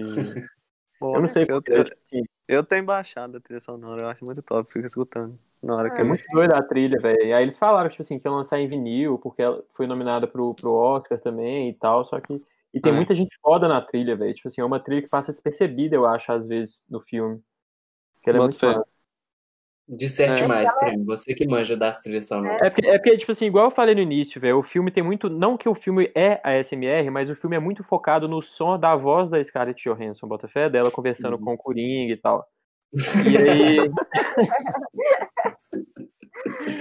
A- inclusive o momento dele correndo, caindo, eu fiquei tipo assim, caralho, velho, foi aí que surgiu a ideia dele ser o Coringa, velho. Muito engraçado isso. Mas. Mas. É porque, tipo assim, o filme é muito focado no som da voz da Scarlett Johansson conversando com ele. Tipo assim, é uma coisa meio SMR, porque tem muito esse foco na voz, na palavra. E isso eu acho que, tipo assim, não negativamente, mas desfoca muito da trilha. A trilha vira mais uma coisa, tipo assim. É uma coisa muito lateral que passa muito despercebido, velho. Porque a maioria do filme a gente fica meio que inconscientemente pensando na voz dela na nossa cabeça quando, não tá, quando a trilha tá rolando. E até chegar no momento que é os dois cantando. Que aí meio que mistura muito as coisas. Tipo assim, eu acho que a trilha sonora original mesmo do filme é a voz dela conversando com ele. Tipo assim, a música pra mim é muito em segundo, terceiro plano. Isso Não, eu boto fé muito- demais nisso. Eu lembro que. Não, agora você falando que tem 13 faixas, o álbum. Da, eu nem consigo lembrar das 13. Pra mim tinha só essas três aí, que é a da praia, da foto e eles cantando. Então Pois é, é, realmente já passa percebido mesmo. Não, mas Sim, tem, é. tem, por exemplo, quando eles, quando eles transam. eu- agora, dessa vez, eu percebi mais também isso, porque é, eu já tinha visto o filme várias vezes, então, e, e algumas vezes eu escutei a trilha sonora, e como a gente ia fazer podcast e tal, eu, eu reparei bastante nessa parte sonora do filme. E quando eles, quando eles transam, por exemplo, tem uma música muito cabulosa também, que tem uma, uma- um, um ritmo parecendo respiração. Aquele negócio que eu falei do, da, da primeira, o primeiro som do filme, né? Que a Ieda comentou lá, daquele ruído esquisito. Vai crescendo e virando outras músicas. Muitas dessas músicas são, tipo assim, é, versões diferentes de uma mesma música, mas em alguns pontos elas são tão diferentes que nem parece a mesma música, mas volta a aparecer. É bem, bem fluido, assim, também, de um jeito muito, É, muito interessante. Assim, a, a, a viagem, acho que é no início que tem uma música do Yes que não é trilha sonora original, Botafé é tipo música de do- da banda. Só que da trilha sonora original, tipo assim, passa despercebido a ponto de eu esquecer que tinha essa música no início do filme, velho. De eu esquecer que tem uma outra Sim. música cantada em alguma outra parte do filme, que tipo assim, o som, a música do filme é a voz deles, velho. Isso eu acho incrível desse filme, tipo assim, eu que sou músico, achei música completamente descartável, tipo assim, dentro do filme. Eu achei isso muito doido, velho. É, Viagem mas se a mesmo. música não tivesse lá também, aí ia ser completamente diferente. Parece, Ah, não, parece diferente. descartável. É, parece descartável, mas é, é muito essencial. É, é, é isso que eu tava falando desse do, do filme focar muito nessa, nessa dimensão mais sensorial, assim, de um jeito que passa desper- despercebido, mas é muito importante. É despercebido. E, é. E É porque aí, é muito quando- quando- sutil, velho, o jeito que ele faz isso. É muito sutil. É, por É. isso que você, tipo assim, você- eu, igual eu tô falando que parece que é descartável, mas não é, porque é muito sutil, você não repara direito. É do mesmo jeito que ele vai inserindo uns planos muito, muito aleatórios, assim, da cidade, de, de, de coisas específicas, assim, que vai dando esse, esse fluxo. Você vai prestando atenção no que, que eles estão falando, mas ao mesmo tempo você tá mergulhando ali num, num, num milhão de, de, Isso, de imagem, de som, assim, que vai fluindo isso, de um jeito isso é muito bom. doido, velho. Que rola muito na hora que ele tá que ele tá começando a conhecer a personagem da Scarlett Johansson, a Samantha, e ele, ele tá meio que olhando pras pessoas e julgando elas, pensando, ah, esse fulano aqui Uhum. já tem o coração partido. E, tipo assim, nessa hora eu esqueci, eu não lembro dos rostos das pessoas que estavam que ele tava olhando. Tipo assim, esse- eu- a minha memória é totalmente da voz deles, velho. Isso é muito doido. Uhum. É, bota fé. Você falou aquele negócio, né, que no, no podcast passado você falou que você vê filme com o ouvido, né? E Pois é. dessa, dessa vez, tipo, deve ter sido doido ver filme, esse filme com o ouvido. Outra experiência, velho. Tipo assim, é bom também esse podcast, esse rolê todo, que eu tô mudando completamente minha experiência de ver filme. Eu tô virando. conseguindo entrar mais, igual eu entro na música, talvez. Ah, bota fé. Esse filme é quase um podcast. É, exatamente. é isso que eu ia falar, ó, o poder da voz aí. Ai, ai. O que, que você ia falar aí, Eda, que você tava tentando falar? Esqueci. Depois se voltar, eu, eu falo. É, eu acho muito foda essa cena do sexo dos dois, velho. Porque, tipo assim, na hora que, você, que ele corta pra tela preta, você acha que vai ter só, igual normalmente tem em filme, tipo, só uma frase de efeito assim, e aí volta pro filme. Só que não, é tipo uns cinco minutos de realmente sexo, eles falando a putaria mesmo. E É, não mostrando nada. Eu acho isso muito doido, velho. Porque você fica olhando, tipo assim, que é um trem muito diferente e causa uma sensação real, de um jeito que não é normal de se ver no cinema, né? É igual a gente tá falando o tempo todo, dessa questão do som. Tipo assim, é um filme em que a sensação não precisa da imagem. Uhum. Véi, igual Muito na quarentena, tem muita gente que tá fazendo sexo online, velho. Tipo assim, isso é a coisa mais normal do mundo atualmente. Boa coisa pra se pesquisar. É, mas é, de novo tem a diferença entre, entre esse sexo deles lá com aquele do, do começo, né? Que, É, não, total. Com aquela Aquele mostra, né? Aquele que é- mostra a exatamente. imagem. Aquele é aquela questão, tipo, ele passa uma- umas três mulheres lá que ele escuta o nome e fica tipo, ah, nem rola. Aí ele escuta o, o da, a, a mensagenzinha da outra lá, e aí já manda lá, é aquele negócio super robótico, assim, super prático. E é engraçado que, Uhum. tipo assim, aquelas mulheres são, são pessoas de verdade, né? Só que parece uma coisa totalmente artificial. Enquanto com a Samantha, que é um, um sistema operacional, é muito mais real, mais humano o sexo deles. E tem essa coisa de que o, o- muitos filmes, assim, o, o- na hora do sexo fica tela preta, vai pra alguma coisa, aquela coisa meio. Ah, né? Ah, não vou mostrar aqui. Só que esse filme é tipo assim: a, a- o fato da tela ficar preta e, e ficar aquele som é, rolando é o jeito desse filme de mostrar o sexo mesmo. Uhum. É, não é, é, é o contrário de- de- do, do que costuma ser usado de, de tela preta em cena de sexo. Uma curiosidade é que aquela voz do começo da cena de sexo lá é a Kristen Wiig, aquela atriz É, boto fé. De comédia. e ela tá muito boa. É muito impressionante o- os, os atores nesse filme, o Chris Pratt, a, a Não, o Chris Pratt Wilde. tá outro nível, velho. O Chris Pratt, tipo assim, eu nunca vi esse cara atuando bem, velho. Quando ele atua bem é porque ele tá sendo ele mesmo. E eu amo muito ele no Parks and Recreation. E parece que nesse filme ele trouxe uma camada muito fofa. Que eu gosto muito desse- dessa questão da. Que esse filme traz muito da, da figura masculina de um, de um jeito sensível, né? E esse filme ele realmente trata isso como uma questão. É, até na cena que ele tá jogando videogame, aí aparece aquele bonequinho que é o próprio Spike Jonze que faz a voz Sim. dele. É, ele é super machista, tipo assim, xinga todo mundo, xinga as mulheres tudo de, de gorda e tal, e xinga ele de. de- fala que ele é. Viadinho. É, fala É. que ele é frouxo e tal, tipo, uns treinos nada a ver. Uhum. E ele meio que fala, tipo assim, ah, às vezes eu gosto de chorar, às vezes. Eu, eu, eu gosto muito quando a figura masculina é trazida desse jeito também, Fraga. Tipo assim, ele é um romance mais focado no homem também. E Uhum. isso vem, vem muito da- desses personagens todos. O próprio Chris Pratt, ele é um cara muito fofo, porque ele é a primeira pessoa, no momento que ele tá questionando, ele mesmo se questiona da, da questão da, da Samantha ser uma pessoa ou não, de ser só um computador, e aí o, o Chris Pratt chama eles para um double date com a namorada dele lá, e aí ele chega e fala na hora, ah, ela é um sistema operacional. Aí ele fala, top, bora. Assim, É, ele bom. ignora essa questão. Eu acho isso muito bom, velho. Essas figuras masculinas no filme são, tirando o idiota do, do positividade tóxica lá da Amy Adams, eles são muito bem retratados. Eu gosto muito disso em filmes. É, você tem um espectro grande de personagens no filme também. As, as mulheres também são muito interessantes. A, a, a Catherine e a Amy são, tem, Nossa, são muito maravilhosas. opostas de certa forma, mas nenhuma das duas é, é, é tá, tipo, tá errada, ou é caricaturada, ou é. Nenhum personagem é caricaturado. Sim, até a, aquela, a, a Olivia Wilde também, eu acho muito doido aquela, aquele, aquele encontro dele com ela. Sim. Você vê é- sinceridade no que ela fala, né? Você vê sinceridade que ela tá buscando um relacionamento sério. Tipo assim, olha, eu já cansei, eu preciso de um relacionamento sério. É. Ela é outra também que eu, tipo assim, eu, nu- eu nunca vi muito, muito ela muito em filme, assim, ela, não- né, ela não é tão. Ela raramente é protagonista de filme e tal, mas nesse filme É. ela tá sensacional. Só numa ceninha assim, de, sei lá, de cinco minutos. É, Uma você fica tipo puta assim, "Caralho, diretora." que, que atriz do cara. É, ela é muito boa mesmo.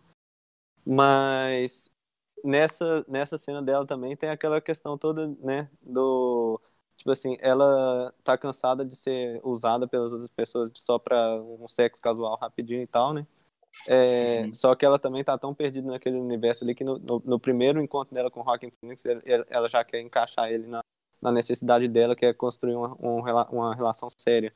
Então ela, tipo, ela tá, por ela ser tão usada de um jeito muito superficial com os outros, ela acaba transformando é, uma possível relação mais complexa que ela poderia ter com o Joaquin Phoenix numa coisa também que ela que ela idealiza muito imediatamente e tal e, e ela entrega isso de um jeito na atuação dela que eu acho sensacional todo mundo nesse filme tá muito sensacional né o Joaquin Uhum. Phoenix você doideira nesse filme, porque eu fico pensando assim, tudo que ele entrega, tudo que o. é, esqueci o nome dele, gente. O Spike Spike Jonze. entrega pra gente, ele entrega de forma homeopática, Fraga. Ele não dá absolutamente nada pra gente de uma maneira super escancarada. Eu acho que o, final do filme ele é o momento. O final não, o pré-final, que é quando ele tem a conversa com ela, que ela vai embora, que ele, antes ele se desespera e tal. Eu acho que talvez seja o momento mais escancarado assim, das coisas, quando ele tá se sentindo sozinho. Mas todo o resto é tão homeopático, tipo assim, os debates e as reflexões dele ao longo do filme, e as reflexões dos personagens, é tão homeopático que, tipo, tudo se torna uma possibilidade de reflexão para fora. Porque a Uhum. gente pode tentar aqui fazer um episódio inteiro para conversar sobre a relação da Amy com aquele namorado dela. E, tipo É. assim, ele, ele é uma relação que mesmo estando num universo distópico em que as coisas são super é, utilitárias tal, não está distante da gente. A gente vê discussões filosóficas sobre a, a nossa relação com o Tinder ou relacionamento. Ou, é, como é que fala? Tem aquele, aquele filósofo que fala sobre Balma, É, relacionamento modernidade- líquido. é, modernidade líquida, relacionamentos líquidos. E, tipo assim, esse filme ele vai trazer so- disso a nossa reflexão sobre o que é ser verdade, Fraga. Tipo assim, ela, é uma, ela não é uma pessoa, mas, tipo assim, a relação deles é real ou a relação deles não é real? Ou você considera que ela foi boa ou foi ruim? Tipo assim, eu, eu não sei, eu acho uma loucura como ele consegue criar doses homeopáticas de questões que são muito gerais pra gente e deixar isso de uma forma tão aberta a discussões, sabe? Tipo, o final É. dos dois olhando pro, pro, pra cidade aberta, eu acho que o, o que ele faz com a cidade, que ele fica dando essas doses homeopáticas da cidade ao longo do filme, e ele ele, ele tá, tipo, dando pra gente a, a questão da possibilidade, Fraga. Tipo assim, uma pergunta meio sobre possibilidades. Quais são as possibilidades? Até onde a gente pode ir? Até onde a nossa reflexão ela pode ir dentro dessa, dessa nossa criação aqui, ou dentro do que a gente vive, ou dentro das pessoas que a gente compartilha a nossa vida. Enfim, eu acho muito doido. Muito doido. É, boto fé. Ele, ele, ele coloca várias questões é, né, que estimulam o intelecto, assim, coisas mais profundas, filosóficas, mas tudo com base numa, numa, numa relação de emoção, muito... E, e é, foi o que eu falei, que na época eu gostava muito desses filmes, assim, igual Blade Runner, Ex Machina, essas coisas assim que falam sobre inteligência artificial e o que que separa a 2001. gente de- É, e né, essa coisa da gente criar um, um, um- meio que um ser vivo, entre aspas, né? Até, até onde a gente pode considerar isso ou não. Mas é, e aí o que que separa a gente, ou, ou qual que é os nossos limites intelectuais, e esse filme trabalha tudo isso de um jeito, igual a Ieda falou, né? Bem a partir das emoções que o filme causa, não, não e também a- da- das, das reflexões filosóficas, as conversas deles são muito profundas, né? Engraçado que agora essa sua fala me deu um gatilho de pensar que o primeiro filme que me fez ter essa reflexão sobre inteligência artificial, né? Sobre até que ponto a gente pode criar alguma coisa que ganhe uma vida própria e tal. É, foi o filme Inteligência Artificial do Spielberg com o, o Kubrick fez Hum, também, né? fé. Uhum. É, e, tipo assim, esse filme eu lembro quando eu era mais nova, eu assisti bem novinha. É, foi um filme que me marcou muito, gente. Eu ficava muito deprimida vendo. Eu ficava muito deprimida mesmo. Porque, Quem não? tipo, eu acho ele muito triste sobre a nossa capacidade de criar uma coisa que talvez é, ultrapasse todas as nossas capacidades, não só intelectuais, mas de relacionamento mesmo, Fraga. Quem, a gente, quem é a gente na fila do pão para falar que a Samanta tá errada de amar 600 pessoas? Sabe? É, e saber que isso tá certo, né? Saber que isso, tipo assim, é, é, isso é a realidade.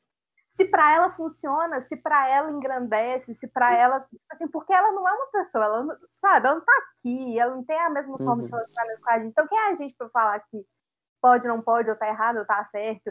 Mas assim, porra, a gente tem a capacidade de criar essa possibilidade tão maior do que a nossa, Fraga, e a gente às vezes tem tantas dificuldades umas coisas tão menores, tão tipo mais próximas da gente. É, exatamente. Vários filmes, assim, me dão essa- essas reflexões, assim. Na, na época eu, eu, eu curtia muito esse tipo de filme, do- 2001, Blade Runner, a série lá, Westworld também tá com isso. Mas esse é o único que trata sobre essas coisas e, e eu, e, tipo, eu mergulho nele de um outro jeito, fraga, outra, outra, outra, outra vibe. E não é só, tipo assim, eu, eu, paro, eu não tô falando mal do eu gosto pra outros também. É, esse é, é, é outra, outro efeito totalmente, assim, eu acho muito Eu acho que vem muito dessa questão final. do, do cinema de fluxo que a gente estava falando, Fraga. Porque eu Uhum. acho que isso vem até um pouco. Um filme que começou mais ou menos isso, eu acho que foi o próprio Encontros e Desencontros, isso que eu acho engraçado. Essa ideia de Sim. trazer um filme mais focado em sensações, tipo, do que numa, numa narrativa muito certinha. E foi tra- trazendo até aqui. É engraçado que a Sofia Coppola começou e meio que ele que, que levou ao, ao ápice esse tipo de narrativa. É, junto para mim com A Chegada, que eu acho que são os dois melhores que trazem esse tipo de coisa mesmo. E é muito engraçado pensar nisso, nessa questão, tipo assim, a gente se sente muito mais afetado quando traz um pouco dos dois. Eu acho que isso vem muito também da gente, de estar muito ligado à, à arte do cinema, a gente vê muitos filmes, e os que mais afetam a gente são esse tipo de coisa, Fraga, esse tipo de, de sensação física junto com, com um trem muito bem feito artisticamente. Eu acho que isso diz muito. É, exatamente. Uma, uma, o, o filme do Malik também, né, tem, tem essa É, não, característica. total. E eu acho doido que os filmes do Malik são, também são sobre né, pessoas que estão é, que têm uma relação muito imediata com imediatista com o mundo e, e que isso causa um, um vazio nelas que abre espaço para um, tipo um diálogo interno, assim, reflexões internas que nos filmes do Malik tomam forma em naquelas narrações em off que ficam o tempo inteiro, né? É, Enquanto nesse filme você tem uma coisa que tem muito em comum com, com essas, essas narrações internas subjetivas que alguns filmes usam, que é o fato da relação dele com a Samantha ser na, na, Só esfera do né? som, né? É, É, exatamente. E ele conversa com ela de um jeito parecendo como se ele estivesse refletindo mesmo. Ele até fala que ele tinha conversas na dentro da cabeça dele com a, a Catherine, na época que ele estava com ela, né? É, e que é um jeito de, de, de refletir, de, de, de lidar com os sentimentos que a Samantha está ajudando ele a passar por isso, né? E eu acho isso muito interessante, não é? Alguém poderia até criar tipo, uma, teoria idiota de que a Samantha é só uma manifestação de alguma parte da consciência dele e tal, alguma coisa assim, fraga. Mas é, fora dessas, dessas ideias de teoria maluca aí, eu acho interessante o, o que essas duas relações têm em comum, até porque também o, o, o Chris Pratt lá uma hora fala com ele que ele tem uma parte interna dele que é mulher. É, nessa hora me fez pensar pra caralho nisso, Fraga, que o, o tanto que a relação dele com a Samantha, de certa forma, igual a gente tava falando nesse tempo todo, é, é muito externa, ela tá presente em muitas, né, na, na paisagem e nos detalhes, e nisso tudo, mas ela também tá presente muito internamente. E isso, isso é um jeito, tipo assim, é uma coisa que só o cinema é capaz de fazer e, do, e e é muito interessante o, o- essa manifestação cinematográfica do amor como uma coisa que está presente em tudo, de um jeito que te, te manipula, assim, te, não, não manipula de um jeito ruim, né? Mas te, te, te controla de um, com, com essas técnicas que a gente está falando e com essas, esses efeitos totalmente subjetivos que essas coisas causam. Eu acho muito interessante esse filme, por isso que ele tá no top, top, top pra mim, assim. Pois é uma loucura, porque eu fico pensando assim, o filme ele, ele tem essa, essa capacidade de usar esses mecanismos e eles são muito bem feitos em todas as, as capacidades do cine- cinema, assim, se a gente for pensar. Porque assim, não só a, a fotografia é maravilhosa, mas tipo, a trilha sonora é maravilhosa, mas tipo, e, e a direção de arte é maravilhosa, e tudo tá tão ali, tão sutil, que a gente não consegue ver nada se sobressaindo de uma forma tão é, fora assim do resto que é igual a gente estava falando sobre a música que às vezes talvez a- dá uma sensação de que não precisaria da música ou talvez você não repare tanto assim na, na direção de arte do filme e tal. Mas assim se você parar para pensar o filme inteiro a, a direção de arte do filme inteiro é pensada para criar uma carga de sensação muito específica assim o, Uhum. o- a galera sabe exatamente o que vai estar dentro do quadro e as cores que vão estar lá dentro e como que isso daí vai se relacionar com uma sensação que vai ser gerada ali, criada.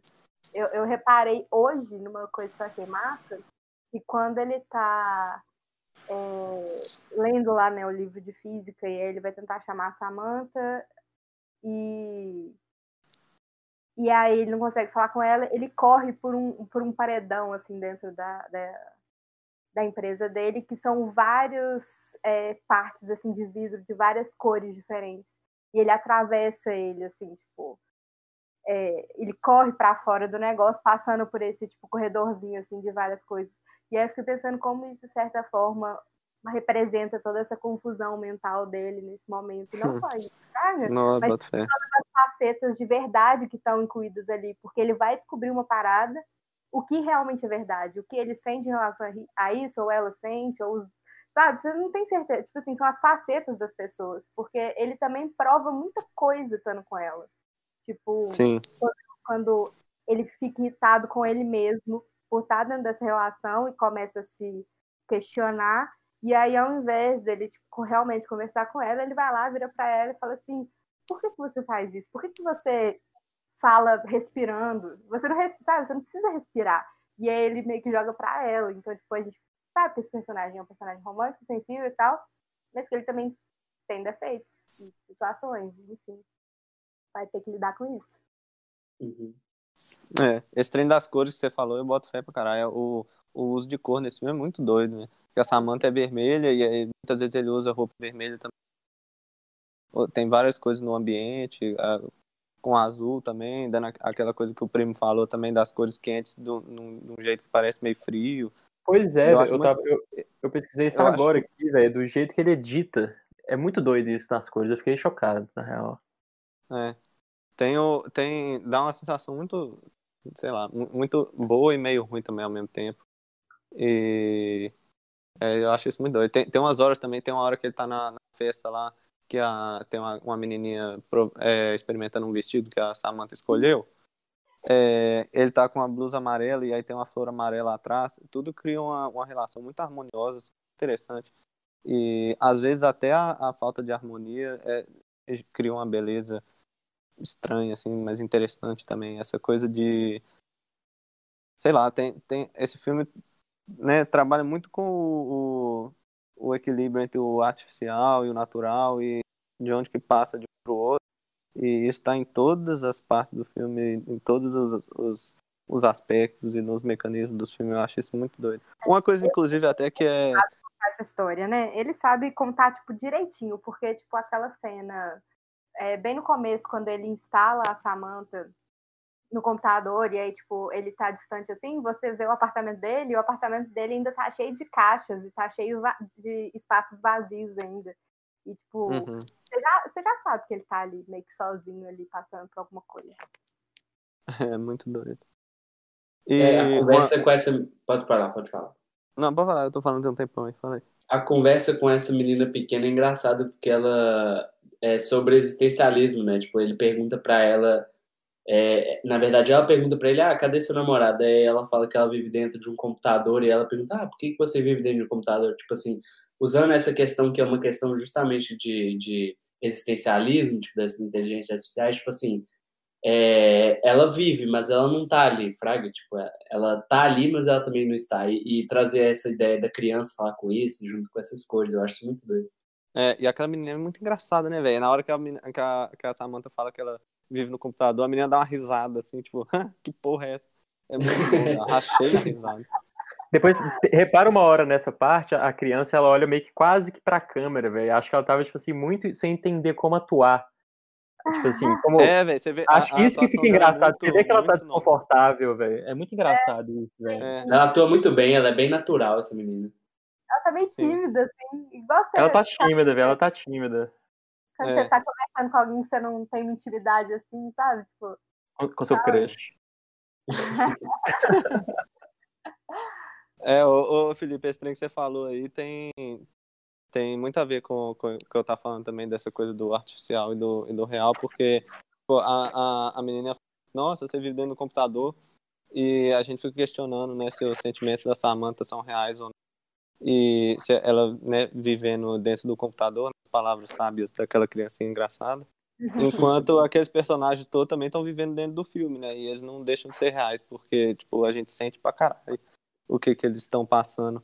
E uma coisa que vai uma, uma camada além disso também é o fato de que é, alguns personagens têm o nome dos, do, né, do- tipo, a Amy tem o nome da Amy Adams, que eu não Uhum. faço ideia. Eu, eu procurei isso, mas eu não consegui achar se, tipo, se isso é intencional, o que que é. Eu sei que o Spike Jonze é, pediu pro Joaquin Phoenix e a Amy Adams ficarem, tipo assim, um, um tempão trocando ideia à toa, assim, pra eles ficarem, tipo, amigos, fraga, pra, pra atuação ficar mais natural e, tipo assim, pra eles ficarem amigos mesmo, fraga, pra eles não, não precisar ficar atuando, fraga.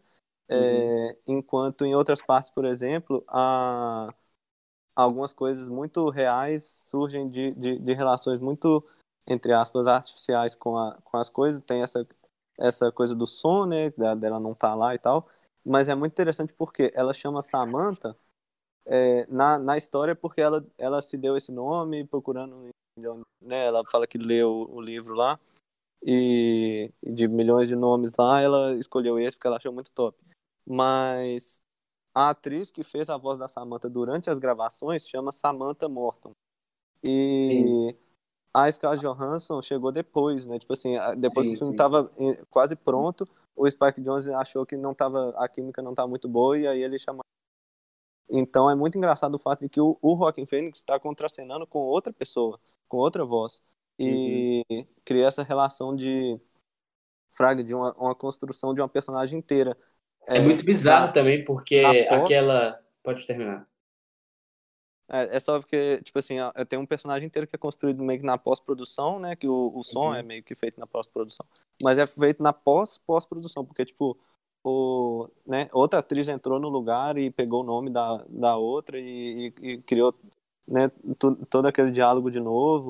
E o Joaquim Fênix, você, tipo assim, você sente uma química muito cabulosa com o Joaquim Fênix e a, e a Scarlett Johansson. Só que muitas vezes nem eram eles interagindo.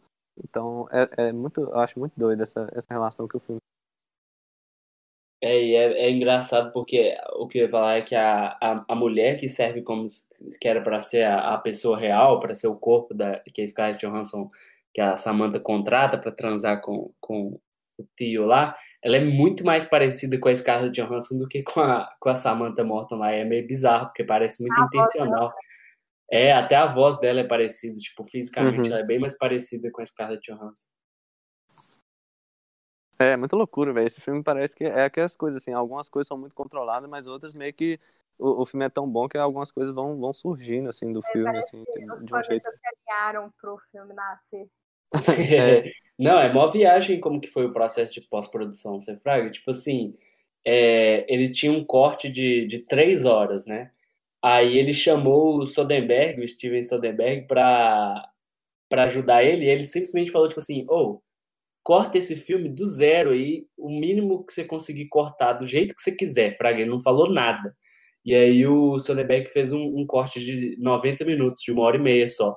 E aí o Spike Jonze trabalhou com esse corte para transformar no que, que era o filme. Tipo assim, é Nossa, um é. processo de muitas pessoas. Tipo, o Charlie Kaufman, que escreveu quase todos os roteiros dos filmes do Spike Jonze, os outros dois, dois roteiros dos melhores filmes dele também, é, ajudou a escrever também esse roteiro. Tipo assim, é um processo muito. Foi muita loucura que foi rolando, assim. Então eu acho que isso Sim. traz muita da naturalidade desse filme, o fato dele meio que transcender essas coisas, igual a Samantha transcende a existência dela, é justamente isso. Parece que meio que tava tudo arredondado para chegar. É, exatamente. É, Algumas coisas dessa da, da, da pós-produção, da, da montagem, tem, é, é também um pouco parecido com o processo do Malik também. Então, né, interconecta essas coisas todas de um jeito muito doido. É, eu acho que esse filme ele difere um pouco dos do Malik, que o Ma- Malik ele foca só nessa questão do sentimento, tipo, do fluxo, assim, igual eu tava falando.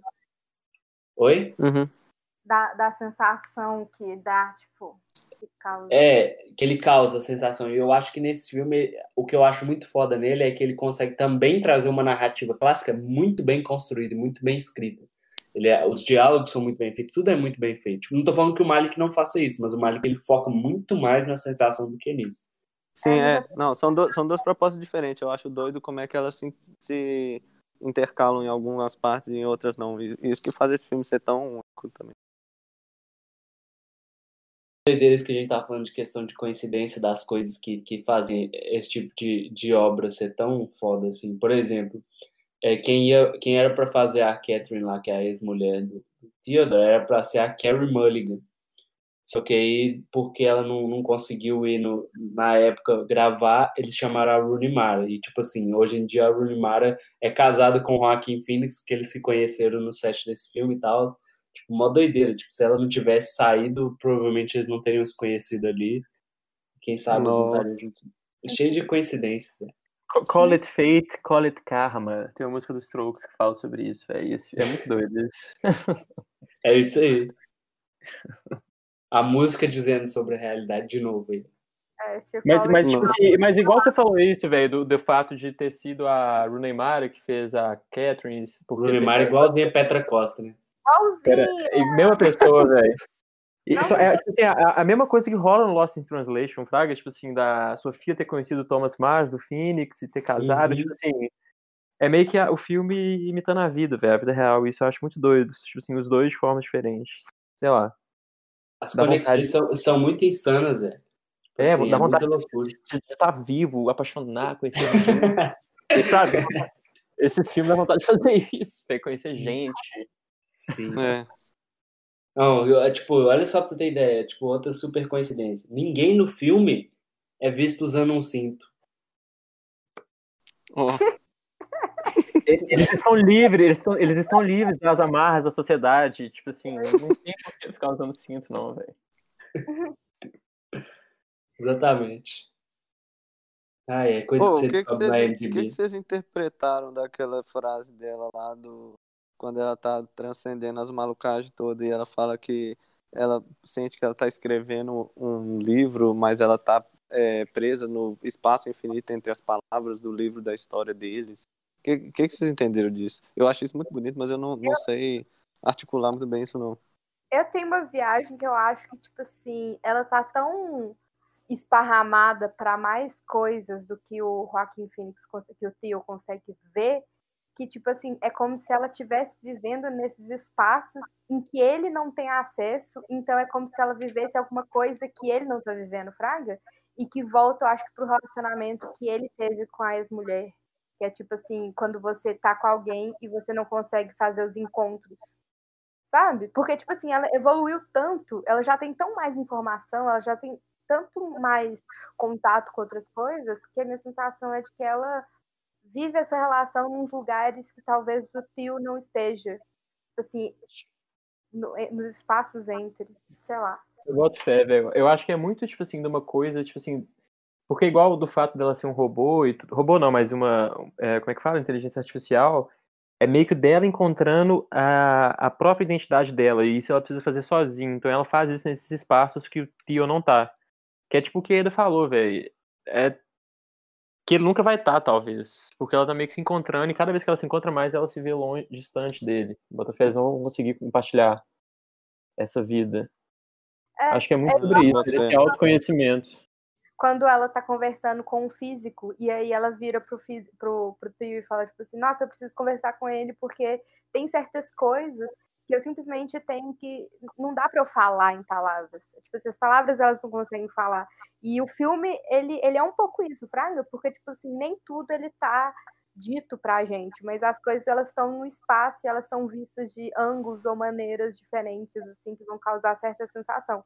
É tipo aquilo que ou o filme tem a capacidade de fazer, que é mostrar uma parada que fora disso você não veria, ou uma poesia, que é, tipo assim, que eu acho que é o Encontros e Desencontros, que é mostrar uma outra parada que também está presa num espaço que se você não parar para olhar, você não, você não vai Uhum. fragar. Você, você falou Não, de poesia, velho. Um trem que eu pensei, não sei se vocês repararam isso também, mas que eu, eu lembrei agora que é que quanto mais o filme caminha, mais a Scarlett Johansson vai falando poeticamente, velho. Tipo assim, mais as falas do roteiro dela eu consigo ver como poemas ao longo do filme. Uhum. Assim, É, ela- é aquele- é, ela vai ficando, ela vai usando as palavras menos para objetivos é, imediatos ali, de tipo, a palavra representa tal coisa ali, né? E, e vai usando Uhum. de um jeito mais, mais, mais poético, eu boto fé nisso. E tem até uma, uma- um pouco, uma gracinha um pouco com isso, quando o, o Theodore lá no começo, ele ainda não tá acostumado, aí É. ela fala que ele ganhou um, recebeu um e-mail, aí ele fala, tipo, ler e-mail. Aham. Aí é muito Aham. bom porque é, é muito bom porque de certa forma é muito mais difícil pra ele falar tipo, ah, que legal, lê o e-mail pra mim, por favor, e pá, né? É, é muito menos prático isso, mas é muito mais é muito mais mais humano e mais interessante o jeito que é e o jeito que vai ficando ao longo do fi- ao longo do filme. Uhum. É. Pode ver. Acho Cara, que é- isso tem a ver com a minha pergunta pra caralho. Acho que, acho que tem a ver também total, não só, tipo, eu, porque eu acho que na relação dos dois é uma parada meio que extrema, assim. Mas eu, eu consigo ver total isso dentro das relações quando você espera algo de alguém, então você cria certas expectativas e coloca a pessoa em certos lugares que, né, cabem ou não cabem e tal. Você vai criando meio que essa estrutura na sua cabeça de quem é alguém. Mas quando você se relaciona com alguém, tem sempre aqueles espaços que não fazem parte de uma coisa pré-definida. É tipo só uma convivência, ou só uma parada que talvez você não precise explicar muito. E, Uhum. tipo, é nesses espaços que a relação Sim, dura. velho. É tipo esse compartilhamento do silêncio mesmo, ou compartilhamento de tipo assim, sei lá, você tá com frio e aquecer seu pé na perna de alguém, sabe? É tipo assim, é a coisa Não. que você não precisa explicar. Você falou um trem muito doido, velho. que, Tipo assim, foi o que eu pensei também do filme, de como o filme, tipo assim, tira do altar essa coisa da relação entre duas pessoas e bota a amizade no final num lugar muito bonito, velho.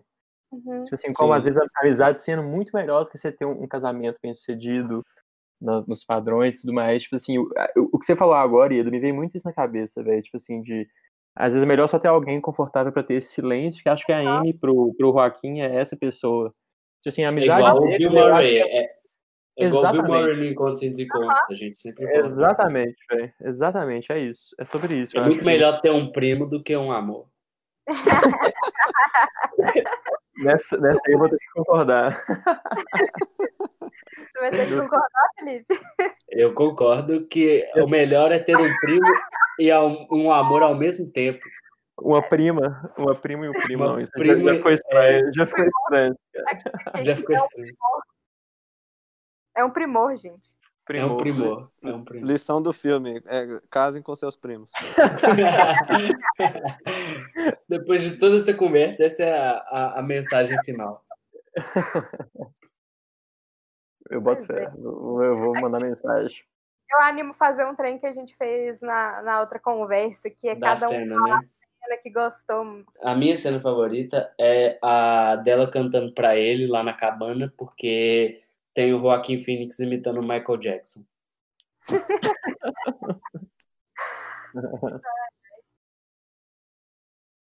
A minha Próximo. cena favorita é meio que no início do filme ali, quando eles estão na praça, ele tá conhecendo ela e, ele, e ele- eles estão conversando sobre as pessoas que passam. Que ele pergunta: ah, será que as pessoas já teve um coração partido? Será que as pessoas já esperou? Será que as pessoas se sentem sozinhas? E mostra várias pessoas diferentes, tipo assim, tem uma família que ele consegue descobrir que o cara, na verdade, não é o pai das crianças, mas é o novo namorado da mãe. Aí tem um cara que tá sozinho olhando pro chão e ele fala um trem mó bonito. Eu acho essa cena muito massa, que é meio que, tipo assim, fala muito sobre a compaixão que o filme ensina. Uhum. E... Eu acho que eu tenho duas meio que cenas favoritas, assim, que elas são muito fora do que eu mais gosto do filme, por incrível que pareça. Uma é quando ele fala sobre a carta do dente torto da pessoa e como que ele descobriu isso, Fraga, que é a partir de uma foto, e como esse olhar dele é tão apurado que, tipo, acho que vai de encontro com a cena que o primo falou, nesse esse olhar, né, tipo, tão observativo dele. Sim, é. E a outra é dos dois na praia, velho, que eu adoro a brincadeira dela, do negócio do sovaco, que ela faz desenho e ela mostra a parte dos corpos das pessoas também, meio bizarras, assim. E aí você fica, tipo, você acha engraçado, você vê amizade, você vê cumplicidade, você vê. E ao mesmo tempo é uma reflexão, né? E ao mesmo tempo é uma reflexão, e, tipo, sei lá, é um, um rolê muito de companheirismo massa. Frango. É, boto fé. Eu, eu gosto. Se for falar favorita mesmo, talvez seja o, a última cena lá, o final. É, mas. Sei lá, esse filme, esse filme todo parece meio que uma, uma, uma sequência. Eu acho difícil de pegar uma, né, uma coisa só dele. Mas. Eu gosto muito das cenas dele com a Amy Adams, Fraga. Porque a Amy Adams tá, tá, tá sem condição nesse filme de boa, velho. Ela não, ela não tem. Tipo assim, ela, ela parece que não tá tentando nada, ela só tá sensacional mesmo. E ela tá. O, o jeito que ela fala as coisas, assim, não é. a- As conversas em si são interessantes, mas o jeito dela reagir às coisas, assim, eu acho muito legal. E, e sempre dá uma sensação de conforto, de, de, de primo, igual vocês falaram. É, de, de tranquilo, de abertura, assim, que eu acho muito legal. Uma conexão humana ali deles, ali, que eu acho muito. e quase todas as cenas deles, assim, eu acho muito legal. E talvez até por isso mesmo que eu gosto muito do final também. O final é tipo meio que tudo, né? Ele, é... Eu gosto muito da cena que a, que a Samantha fala que ela vai embora também, porque ela tá falando essa coisa do, do, dos espaços entre as palavras e tal, e aí você vê é, umas poeirinhas pequenininhas caindo no colchão dele, e, e aí tem aquela, aquela parte da neve lá escura, com ele abraçando alguma coisa e o trem indo embora, assim, é, dá essa sensação, né, que tem, tem uma coisa a mais ali, que vai além dessa viagem toda que eu falei sobre a camada do som, tem, tipo, uma, uma, uma camada além de tudo isso ali, né, filme que eu acho muito Pois é, velho. O filme Her é resumido em encontros e desencontros. É. Encontros, encontros e desencontros com ela. É. Encontros e desencontros com ela. Isso aí. Encontros e desencontros com ela. É, Bom demais. É isso. Eu, eu, Que casal da porra e que término da porra. Tipo assim. Nossa. Cineastas Ó, aqui, ó, aqui, ó. Que vai muito tops. Spike Jonze e Sofia Coppola namoraram muito tempo e se divertiram. Eles terminaram um namoro doido, cada um fez um filme e se divertiu. Que coisa louca! Ah, ah, ah.